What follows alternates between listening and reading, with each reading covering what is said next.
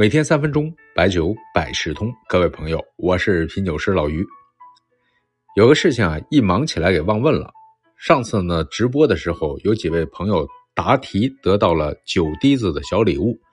现在呢，好像还有一位没有给我地址，我也忘了是哪位了。没收到的那位朋友呢，可以把地址发我一下。我的微信呢是 yjiuYc，有酒有财。咱们本期呢说个戒酒的话题，虽然咱们节目是酒文化主题的节目，但真不是要求每个人必须都要喝酒。文化之所以称之为文化，首先一定是包容。儒家经典《中庸》有句话叫做“万物并育而不相害，道并行而不相悖。小德川流，大德敦化，此天地之所以为大也。”这是一种共情，一种共生，要允许不同，君子和而不同嘛。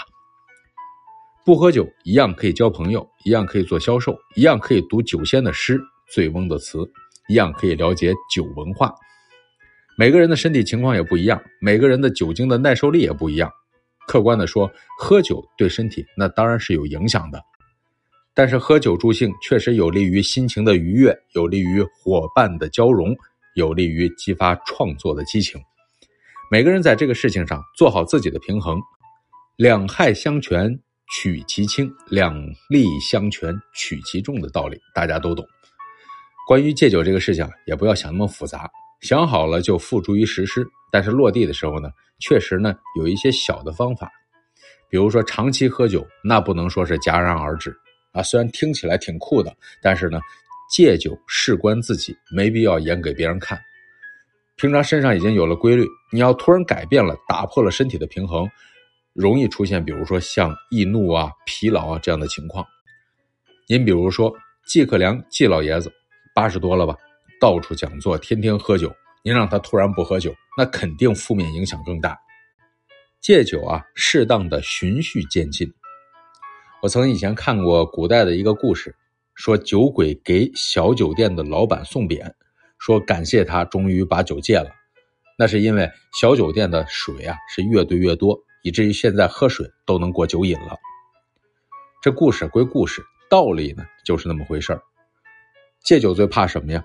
怕的是戒了又戒，这对身体啊不是什么好事儿。有人说，嗯，那有场合确实腾挪不开，那就在戒之前想明白，这些场合能不能喝。我之前看有个人写了一个戒酒宣言啊，是个段子，呃，但是人家是想的挺明白的，说酒场无小事儿，费钱又误事儿啊，从此酒桌上的热闹与我无关，除了以下几种情况：有朋自远方来，那得喝；家中有喜事儿，那也得喝呀；别人帮忙感谢要陪好，得喝；对方特真诚要给面子，那得喝；心情难受需要缓解放松。得喝啊！那除了这些情况，就算是送茅台、五粮液也绝不动心；就算是陈好、佟丽娅这样的以身相许啊，那也坚决回绝；就算是领导高官厚禄作为筹码，那也不喝。一看这位就想的挺明白的，对比一下自己的付出，有时候啊，确实没有了酒，那少了相聚的时间；有时候呢，没有了酒，就少了感动的瞬间。啊，当然有三种情况肯定是要戒酒的。第一呢，就是身体状况绝对不允许再喝酒了，那就不要喝了。第二呢，酒精高度依赖已经成为病态，那也不能喝。第三呢，就是酒后闹事儿啊，酗酒冲动，那也别喝了。有没有什么好的方法戒酒呢？要么靠决心，要么靠药物。药物呢，就是戒酒流这样的，吃了之后乙醛脱氢酶就被抑制了。分解不了酒，那就容易恶心呕吐，所以呢，这样就产生厌恶的心理了。而且呢，听说这种药物副副产品呢是副作用呢是减肥，还不知道真的假的。但是各位用药还一定要听医生的，这大事儿啊，别听老于从这胡扯。那么决心啊，我说个例子，这个呢不容易做到，但是有一位老哥呢跟我分享，我觉得挺好。他以前经常说以后再也不喝酒了，结果呢还是总是喝。后来他接加入了一个戒酒的团伙，呃，这个小组织吧，口号呢叫“今天不喝酒”，哎，效果很好。这叫戒酒戒头一盅，戒烟戒头一口。